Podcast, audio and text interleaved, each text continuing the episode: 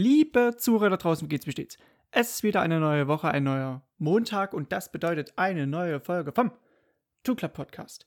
Und heute mit dem Thema Grand Prix von Tschechien, beziehungsweise das komplett auf den Kopf gestellte MotoGP-Rennwochenende mit dem Sensations-KDM-Sieg von Brad Binder, als auch die Überraschungsfahrt von Johann Zarco, als auch vielleicht im negativen Sinne von Maverick Vinales, beziehungsweise auch die die Reifenschlacht, die ja wirklich für vereinzelte Werke, wie zum Beispiel Ducati, ja, ein großer Kampf dargestellt hat an diesem Rennwochenende.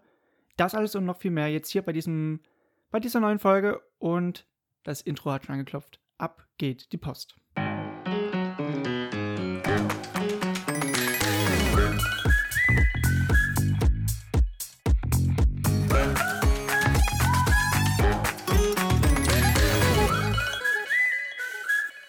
Und damit herzlich willkommen zu einer neuen Ausgabe vom Zugler Podcast. Vielen lieben Dank, dass ihr eingeschaltet habt. Auch wieder, ich, ich kann mich da wirklich nur wiederholen. Vielen, vielen lieben Dank für das tolle Feedback auf die vorherige Episode. Es ist immer wieder schön, wenn mir da jemand, wenn sich da jemand die Zeit nimmt und mal eine kurze Nachricht an mich schreibt, so hey, coole Sache, wie du es machst und ah, es ist immer schön, sehr, sehr erfreulich, sowas zu lesen. Gut, weiter im Text. Es ist wieder ja, der Auftakt von dem neuen Tripleheader, also drei Rennen in drei Wochen. Diesmal fangen wir an in Brünn. Und es ist eine komplett andere Strecke, würde ich meinen. Komplett anderes Terrain. Im Gegensatz zu den zwei Auftaktrennen, die wir in Jerez erleben dürfen. Einerseits natürlich erstmal Temperaturen, das war ja letztes Mal ein ganz, ganz großes Thema. Heute waren es mal, also ich nehme jetzt gerade die Folge hier am Sonntag auf, deshalb Heute waren es einfach mal allgemein 10 Grad weniger in der Lufttemperatur als auch auf dem Asphalt, was natürlich schon mal physisch für den Fahrer eine ganz andere Belastung ist. Natürlich immer noch sehr, sehr heiß. Wir hatten 30 Grad Luft, also so ist es nicht, aber es ist schon mal ein Unterschied, ob man bei 30 oder 40 Grad fährt. Der viel, viel größere Gegner war gar nicht mal so die, das Wetter, sondern der Asphalt. Und ich glaube, das ist so ein großer Knackpunkt, mit dem wir mal einsteigen können. Brünn ist natürlich eine sehr, sehr tolle Strecke, keine Frage. Wir haben ein sehr, sehr tolles Layout, viele Geraden immer mal dazwischen, viele schöne Schikanen, die zum Überholen einladen. Und natürlich dieses Bergauf, Bergrunter, so eine schöne Achterbahn, Talfahrt. Das ist wirklich auch für, für Hobbyrennfahrer eine sehr, sehr beliebte Rennstrecke, weil sie halt so abwechslungsreich ist und noch nicht so hochtechnisch. Ich glaube, wir fahren jetzt auch schon zum, ja, schon seit den 90ern fahren wir ja jetzt schon in Brünn. Und sie ist immer für Überraschungen offen. Und ich glaube, das wurde heute nochmal unter Beweis gestellt. Ja, der große Knackpunkt, wie gesagt, der Asphalt, der ist ja mittlerweile auch schon zwölf Jahre alt. Demnach viele Bodenwellen und Unebenheiten schon auf dem Asphalt. Der hat viele Winterzeiten schon erlebt, auch viele Sommerzeiten, also viele Extremtemperaturen, die natürlich dann auch ähm, sich irgendwann bemerkbar machen. Das ist ganz normal. Also Aleix Espargaro hat zum Beispiel nach dem Freitagstrainings ja, sehr offenkundig den, den Asphalt äh, kritisiert. Vielleicht war er noch nie auf dem Lausitzring, da weiß er das. Jedenfalls, worauf ich hinaus will, äh, der Asphalt ist natürlich ein ganz anderer im Gegensatz zur RS. Er ist nicht so griffig. Der Reifen kann sich halt nicht so in den Asphalt festbeißen, sondern man hat viel mehr mit durchdrehenden Reifen zu tun. Er slidet und rutscht eher, was natürlich immer zu einem starken Gripverlust führt. Das war ein großes Thema. Wer kann am besten sein Motor Motorrad darauf abstimmen? Und im Gegensatz zu Jerez war von Anfang an immer von dem Drop die Rede. Das bedeutet, dass, der, dass das Reifenniveau ab einem gewissen Punkt äh, im fortgeschrittenen Rennen ja in gewissem Niveau verlieren wird. Also immer so spürbar langsamer wird, spürbar wird man da fehlendem Grip konfrontiert. Einfach mal ein kleines Beispiel. Der Rennsieger, der spätere Rennsieger, der hat mit hohen 57er Zeiten angefangen, ging dann, dann nach dem ersten Drop in die mittleren 58er über und dann sogar 59er Zeiten. Valentino Rossi zum Beispiel fing gleich mit 58er Zeiten an und ging dann runter auf 59er Zeiten. Also das war im Gegensatz zur RS nicht zu erkennen. Was auch unterschiedlich war, waren die Reifenkombinationen für dieses Rennen. In Jerez war es eigentlich immer der vordere äh, hart und hinten soft und jetzt war es gemixt zwischen hart soft oder hart medium. Aber bevor wir vom äh, Rennen selber sprechen, doch nochmal ein kurzer Blick auf die ersten zwei Reihen, denn die waren ja schon eine Überraschung für sich. Ich meine, dass John Sarko mit der 2019er Ducati die Pole holt, damit hat er wirklich, wirklich keiner gerechnet. Und ich habe das Qualifying persönlich nicht gesehen, habe demnach eine Push-Benachrichtigung bekommen. Und zu lesen, dass der auf Pole stand, das fand ich ein bisschen. Erstmal, erstmal nachgeschaut, war, war es jetzt im Ernst? Oder doch, es war, es war voller Ernst. John Sarko auf Pole, gefolgt von ja, Landsmann, Fabio Quattararo und Franco Morbidelli. Da ist gleich die nächste Sensation mit im Gepäck weil dieses 1, 2 und 3, die erste Reihe nur mit Independent Riders, das kam seit der Einführung der MotoGP noch nie vor. Also überraschend schon mal. Darüber hinaus in der zweiten Reihe die nächste Überraschung mit Aleix Espargaro auf 4, gefolgt von Vinales und Paul Espargaro. Oh, ja, ja klar, ähm, sowohl Johann Zarco als auch Aleix Espargaro, die hatten einen kleinen Windschatten, die sie halt genutzt haben, um Zeiten zu verbessern. Das bedeutet, nicht, dass man jetzt auf dem Geraden ja, Topspeed-mäßig einen Vorteil hatte und das so einen großen Unterschied macht. Windschatten bedeutet in dem Sinne, dass sie sich an einen schnellen Fahrer angehangen haben und versucht haben, ähm, auf diese Qualifying-Runde aufzuholen und dadurch entsteht meistens der Effekt, dass man die und die Kurve immer wieder etwas schneller nimmt und summiert auf so eine lange Runde, vor allem 5,4 Kilometer ist der Brennur, Automotodrom Brennur äh, lang. Da da kommt eine Menge raus. Demnach diese Überraschungen natürlich auch. Was keine Überraschung war, in den ersten fünf drei Yamahas, also nochmal so eine Bestätigung der, der Form, dass Yamaha wirklich so eine konstante Größe ist. Na klar, sind wir erst auf der zweiten Strecke in dieser Saison, aber wir haben jetzt wirklich mal ein bisschen Kontrastprogramm zu dem in Jerez gehabt und es hat sich wieder bestätigt. So, das ist der Punkt, auf den ich hinaus will. Aber das Rennen hatte natürlich dann auch noch ein paar Überraschungen gut. Kommen wir einfach gleich mal zum Start. Franco Morbidelli schoss los, hat erstmal gleich einen kleinen Checkout gemacht. Er kam zurück nach der ersten Runde mit 0,8, 0,9 Sekunden Vorsprung, was viel ist, was sehr, sehr viel ist. Äh, für manche Fahrer ging es in der Startphase nach vorn, für andere nach hinten. Zum Beispiel Aleix Espargaro war dann zeitweise auf Platz 2. Auch Brett Binder kam aus der dritten, dritten Reihe vorgeschossen. Andere Fahrer wiederum, wie Maverick Vinales aus der zweiten Reihe, erstmal ans Ende der Top 10 zurück. Auch Johann Zarko hat den Start etwas, ja, da hat das Holschott-Device schlicht und ergreifend nicht richtig funktioniert, würde ich vielleicht mal meinen. Der hatte auch noch sehr, sehr stark an der Apparatur, würde ich jetzt mal meinen, rumgespielt. Vielleicht lag es daran, aber er hat natürlich dann auch offenkundig gesagt, Start war verschlafen, keine Frage. Ja, auch an, für andere Fahrer die ganz, ganz hinten gestartet sind, konnte es ja eigentlich nur nach vorne gehen.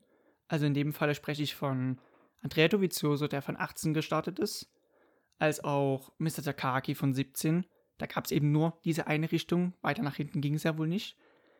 Ja, wie kommt es dazu, dass Dovi auf 18 stand? Da war er selber, da war er selber ziemlich ratlos. Weil die haben immer sehr, sehr viel probiert, sehr viel verändert. Und trotzdem war die Pace mit alten, gebrauchten Reifen immer besser als mit neuen Reifen. Natürlich dann Gift fürs Qualifying, weil da brauchst du einfach diesen frischen Grip auf diese eine Runde, um die extra Zehntel rauszuholen. Und wenn du das einfach mit neuen Reifen eben nicht so umsetzen kannst, natürlich bist du dann gefundenes Fressen. Was natürlich eine Erklärung für die Startposition ist. Jack Miller hat natürlich da auch nochmal nachgesetzt, auch für ihn ein schlechtes Qualifying mit Platz 14 er hat erstmal nach einem. Ja, er sprach von so einer Art Komplott, weil es könnte jetzt schlecht sein, dass zwei Franzosen auf 1 und 2 stehen und ausgerüstet mit einem französischen Reifen. Ah, Zufall, nee. Aber ein bisschen zynisch natürlich. Ähm, für Ducati allgemein ein sehr komisches Rennwochenende. Ich meine, sowohl Petrux als auch äh, Dovi und Jack Miller konnten alle nicht auftrumpfen. Lediglich Zarko war eben so diese, diese eine Ausnahme. Vielleicht war es sein Fahrstil, der einfach mal ein bisschen besser gepasst hat als in Jerez beispielsweise. Ja, sehr, sehr, sehr verwunderlich. Für Dovi gab es ja eigentlich dann nur noch die Hoffnung, das Rennen dann ja weiter nach vorne zu kommen, was er dann auch zwischenzeitlich geschafft hat. Er war auch schnell nah an den Top 10, weil er mit gebrauchten Reifen deutlich besser zurechtkam. Darüber hinaus hat er auch gute Ergebnisse noch im Rücken mit äh, einem zweiten und einem Sieg, also einem zweiten Platz und einem Sieg äh, in der Vergangenheit, in den letzten zwei Jahren. Also auf irgendeiner guten, erfolgreichen Größe konnte man bauen. Ähm, ja, für, für Ducati ist ziemlich ratloses Wochenende, weil alles ist relativ gleich. Der Asphalt ist immer noch so mies, in Anführungszeichen. Bike hat sich nicht sonderlich verwendet, verändert. Lediglich die Reifen waren einfach mal anders, weil ja zu Jahresbeginn eine neue Allocation dazu kam. Vielleicht ist es aber auch schon ein Trend, der sich damit etwas abzeichnet, dass, sage ich mal, so eine kleine visuelle Änderung des Grids mehr oder mehr jetzt sich schon rauskristallisiert, dass quasi Yamaha mit das Yamaha mit diesen neuen Reifen wieder erstarkt, vielleicht nicht ganz so dominant wie früher zu der Zeit von Bridgestone und ja, Werkselektronik. KTM deutlicher Sprung nach vorne mit einem Package, das alle vier Fahrer sehr gut bedient, mit denen alle vier unterschiedlichen Fahrstile auch sehr, sehr gut klarkommen. Es war ja nicht nur eine Show von dem Werksteam, auch das Tech 3-Team war sehr, sehr stark an diesem Wochenende. Ebenso auch für Suzuki, die natürlich noch etwas mehr Glück bräuchten, da ja Joan Mir im weiteren Verlauf des Rennens ausgefallen ist, wieder abgeschossen, also wurde abgeschossen. Ähm, und Alex Rins weiter noch mit der Verletzung etwas eingedämpft. Ja, aber klar, bei Ducati etwas mühseliger, etwas mühsamer müssen sie jetzt, jetzt schon für bessere Ergebnisse ja abrackern und Honda, ja gut. Ich habe hab mir mal zwischenzeitlich aufgeschrieben, sie waren zwischenzeitlich auf 10, 16, 17 und 18.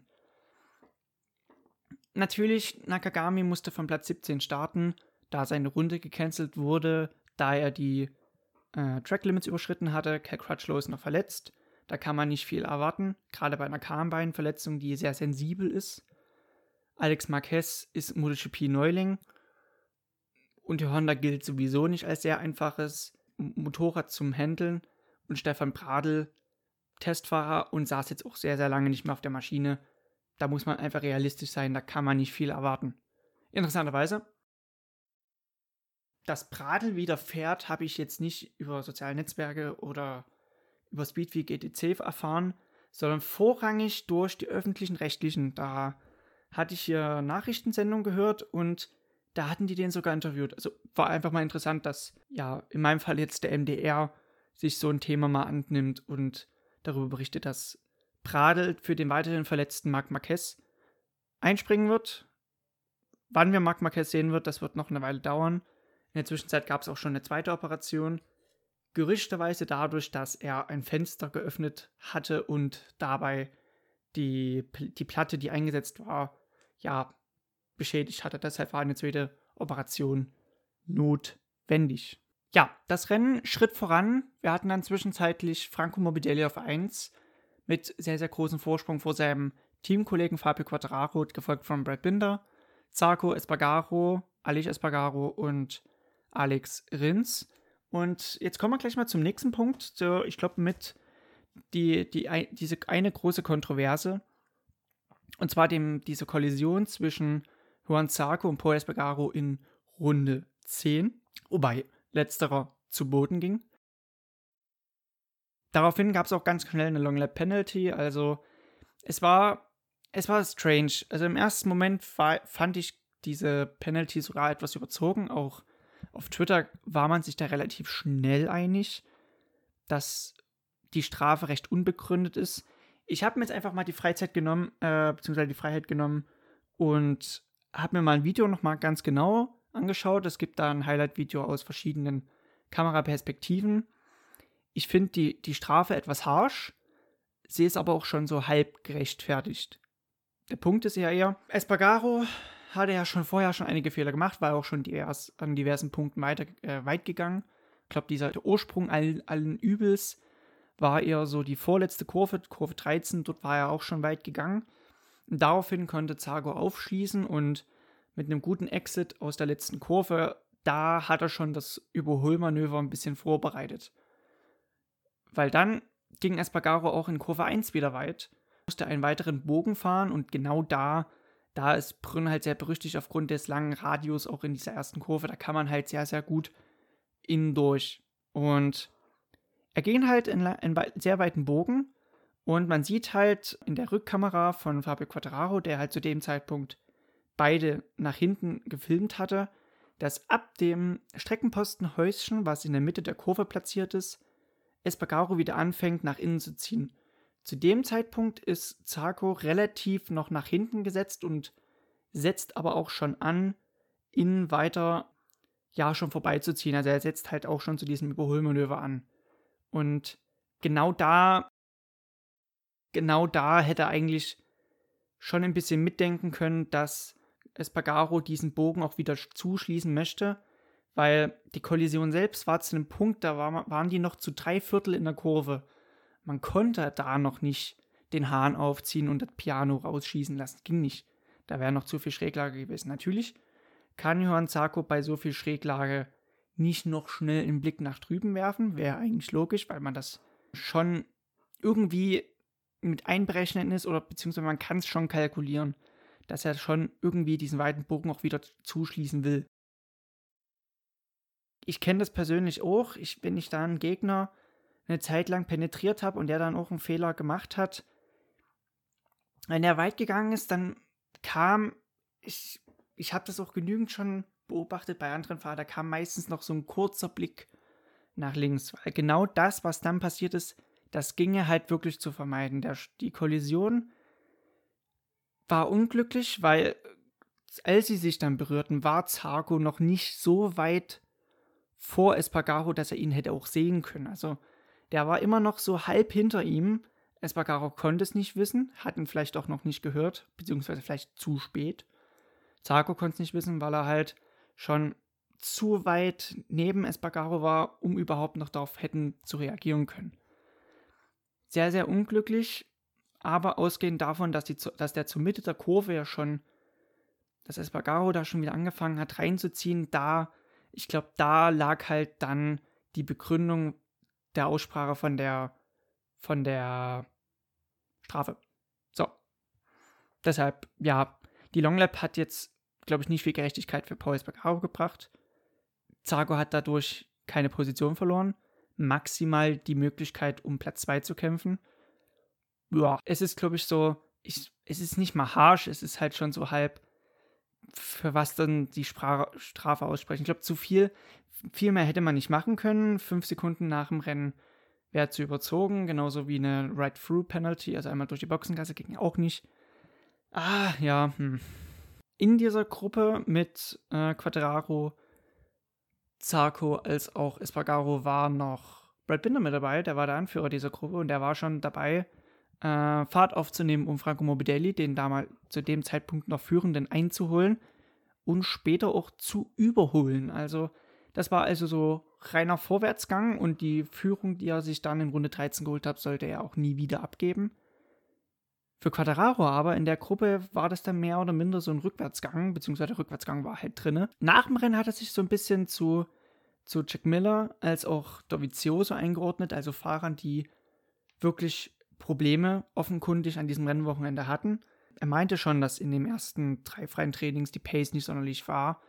Als dann aber im vierten freien Training die ersten Fortschritte sich wieder einstellten, dachte er schon, es wäre möglich, doch noch ums Podium zu kämpfen, als auch um Sieg, aber war beides nicht möglich dann. Die Zeiten waren dann auch ordentlich eingebrochen. Er war dann sogar in den 2-Minuten-Bereich bis 2.01 sogar. Also der hat es dann einfach dabei belassen. Er hat sich auch nicht aus der Ruhe bringen lassen, als dann Rins, Rossi als auch Oliveira noch angeklopft haben und ihn auch noch kassiert haben.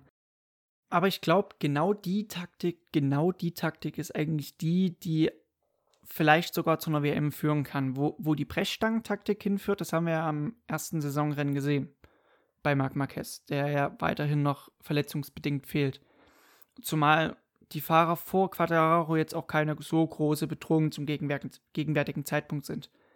Ähm, ich meine, alle bis auf Zarko hatten schon einen Nuller heißt mindestens 25 Punkte Rückstand auf Quadraro allein wegen des Ausfalls. Und damit bleiben nochmal die anderen Rennen, un dieses eine andere Rennen noch nicht eingerechnet. Und Zago selbst hat einen recht mäßigen Saisonstart. Darüber hinaus, Quadraros eigentlicher größerer Konkurrent Maverick Vinales war weit, weit, weit abgeschlagen. Demnach hat es dabei belassen, hat das Piano dann noch ins Ziel gebracht. Und damit kommen wir eigentlich schon zum Ziel. Also Brad Binder für KTM mit dem Sieg. Wir kommen mal kurz zum, zum Rundown. Brad Binder mit dem Sieg als Rookie im dritten Rennen. Alter Falter. Ich sag mal, würde das mit einer Yamaha oder mit einer Ducati oder mit einer Honda machen, wäre immer noch krass. Keine Frage. Aber mit KTM in einem Werk, was sehr, sehr viel investiert hat, in das, dieses MotoGP-Projekt einfließen äh, gelassen haben, da, da, fielen, da fielen vielen Leuten äh, in, in Stein vom Herzen, keine Frage. Auch bei Franco Morbidelli, der sein erstes Podium eingeholt äh, geholt hatte in der MotoGP, ebenso für Johann, äh, für Johann Zarco, der einen sehr, sehr schönen dritten Platz, ausgehend von der Pole Position, einen von der Pole Position schön umgemünzt in den Podiumsplatz. Das erste auch für Avincia, Team Avincia, die ja jetzt schon seit 2000 zwölf hier in der MotoGP zugange sind. Danach die Top 5 machten voll Rins und Rossi. Dann kommen noch Oliveira, besagter Quad Fabio Quattararo auf 7, Mr. Takaki, also Takaki Nakagami und Miller und Aleix Espargaro. Das sind die Top 10. Dann, es kam erstmal schon mal mehr Fahrer ins Ziel als in Jerez. Wir haben dann noch Dovizioso, Petrucci, also das Ducati-Werksteam auf 11 und 12, gefolgt von Kai Crutchlow, Maverick Genialis, Alex Marquez, das waren die ersten 15 und dann noch zum Schluss Tito Rabatt, Bradley Smith und Stefan Bradl. Das waren die ersten 18 und das war es auch schon vom gesamten Feld. Mehr sind nicht ins Ziel gekommen. Ja, vielleicht nochmal ein Blick auf ähm, die Zwitschecke. Ja, die Zwitschecke, die kam ja bisher noch gar nicht zum, kam ja bisher noch gar nicht auf. Und ich habe ein, da, da statt der Zwitscherecke, ich finde, besser könnte man vielleicht auch das gesamte Motorsportwochenende nicht zusammenfassen. At WTF1 Official mit dem Tweet Moto2 Win for Number 33, MotoGP Win for Number 33, F1 Win for Number 33. Die Schnapszahl des Wochenendes würde ich da mal meinen. Startnummer 33. Inia Bassani hat in der Moto 2 für das Italtrans-Team gewonnen und in der Formel 1 sehr, sehr überraschend Max Verstappen mit dem ersten Saisonsieg. Aber ich glaube, mit was man überhaupt nicht gerechnet hatte, wie gesagt, Red Bull KTM auch mit einem Vorsprung von 5,2 Sekunden. Also Brad Binder kam ja auch aus der dritten Reihe, hat sich erstmal durch das Feld gekämpft und dann nochmal 5,2 Sekunden draufgesetzt, was, was harte ist, was richtig harte ist. At Harkend, Harkenny Matthew, krasser Name. uh, what a podium, redemption for KTM, Frankie finally gets his breakthrough podium, Avincia's first podium, and a reminder of Zarco's class. The story are somewhat more fun when Marcus isn't here. Also auf Deutsch, was für ein Podium, Erlösung für KTM, Frankie bekommt endlich sein Durchbruchspodium, Avincias erstes Podium und noch eine Erinnerung von Zarcos Klasse. Die Geschichten sind irgendwie lustiger, wenn Mark nicht dabei ist. Ich fand das schon beim, beim zweiten Rennen, also vom Andalusien Grand Prix, so, dass, wenn Mark nicht da ist, irgendwie die MotoGP nochmal eine ganz andere Klasse hat. Versteht mich nicht falsch, dass er da ist, das ist so ein, ja, Jahrtausendtalent, ja, Jahrzehnttalent. Egal, ihr versteht, wie ich es meine. Dass, dass ein Fahrer wie Marc Marquez so dominieren kann in einer Zeit, wo das Fahrerfeld so eng beieinander ist, wo ähm, der Wettkampf sehr, sehr stark umkämpft ist, das ist krass. Aber natürlich, wir haben jetzt zwei schöne Rennen gesehen von Quadraro mit den zwei Siegen, die wir ihm alle beide auch natürlich gegönnt haben. Jetzt aber mal eine komplett andere Geschichte. Vor allem, es ist ja immer noch ein Trockenrennen. Also, wer hätte Anfang 2020 gedacht, dass wir davon sprechen, dass Binder vor Morbidelli und dann Zarco ins Ziel gekommen ist? Vielleicht im Regenrennen. War es aber nicht, war trocken. Und das ist ja nochmal eine zusätzliche Bestätigung auch für KTM, um auf das Thema Erlösung zu kommen, dass sie halt nicht nur im Regen ein Podium holen können, sondern halt in gleichen Sieg in der MotoGP im Trocknen. Natürlich auch für Franco Morbidelli. Ähm, auf den kommen wir jetzt gleich nochmal zu sprechen. Ich würde, glaube ich, erstmal auf den dritten Tweet bei der Twitch-Ecke. Wie gesagt, immer drei Tweets. Ja, genau. Ed Harrison 101 HD. Disappointing race for Vinales. He needs to find something to be the title contender. Ja, enttäuschendes Rennen für Vinales. Er muss etwas finden, um ein Titelanwärter zu sein. Also, ich, ich war erstmal überrascht von der Positivität nach diesem Rennen von Maverick Vinales, weil es gibt nicht viel Positives, was man äh, nach einem 14. Platz mit fast 20 Sekunden Rückstand auf die Spitze mitnehmen kann. Er meinte aber halt, dass die, die jetzigen Favoriten wie Quattararo oder Dovi ebenso ein recht schwieriges Rennwochenende hatten und dadurch der Schaden relativ begrenzt ist. Ich finde halt, ich finde halt, dass das Mindset, das ist wieder ein Schritt nach vorne. Ich meine, jetzt Trübsal zu blasen wäre genau falsch. Es ist jetzt eher wichtig, das po irgendwas Positives auf jeden Fall rauszuziehen, Fehler einzugrenzen und beim nächsten Mal besser zu machen. Ich fand die ersten zwei Rennen von Vinales sowieso schon recht gut. Ich meine, zweimal Platz zwei.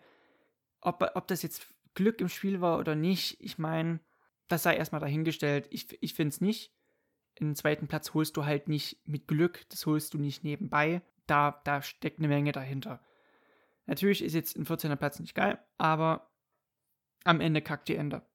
Mehr sage ich nicht. Die Awards. Die Awards, Fahrer des Rennens, Fahrer unterm Radar. Vielleicht kommt noch eine dritte Kategorie. Ich habe dann noch was im Sinn, aber ich glaube, das mache ich erst ab der nächsten Folge. Fahrer des Rennens, obviously, Brad Binder. Ähm, als Rookie, drittes Rennen für ein Werk, was jetzt bis Anfang der Saison noch nicht für Siege und Podiumsplatzierungen äh, bekannt war, so in der Art und Weise ein Podium zu holen, braucht nicht viel zu dazu zu sagen, passt schon. Fahrer und Radar ist schwer. Finde ich schwer, jetzt wo ich das Ergebnis auch genau vor mir habe, weil auch Miguel Oliveira so einladend auf Platz 6 ist. Ist das beste Ergebnis für ihn und für das Team, seit sie mit KTM an den Start gegangen sind. Auch Taga Nakagamis Aufholjagd von 17 auf 8. Mm, das ist harder. Ich, ich bleib bei Morbidelli. Weil, obwohl Morbidelli hier sein erstes Podium geholt hat, sprechen wir doch eher von Fabio Quadraros siebten Platz, beziehungsweise dass heute mal nicht der eigentliche Favorit auch seiner Rolle gerecht wurde. Das finde ich immer ein bisschen schade bei Morbidelli. Das geht einfach ein bisschen unter. Er macht gute Arbeit, aber man spricht trotzdem erstmal vom Teamkollegen. Und selbst jetzt macht er gute Arbeit und wir reden von dem Negativresultat in Anführungszeichen von Quadraro. Ah, ja.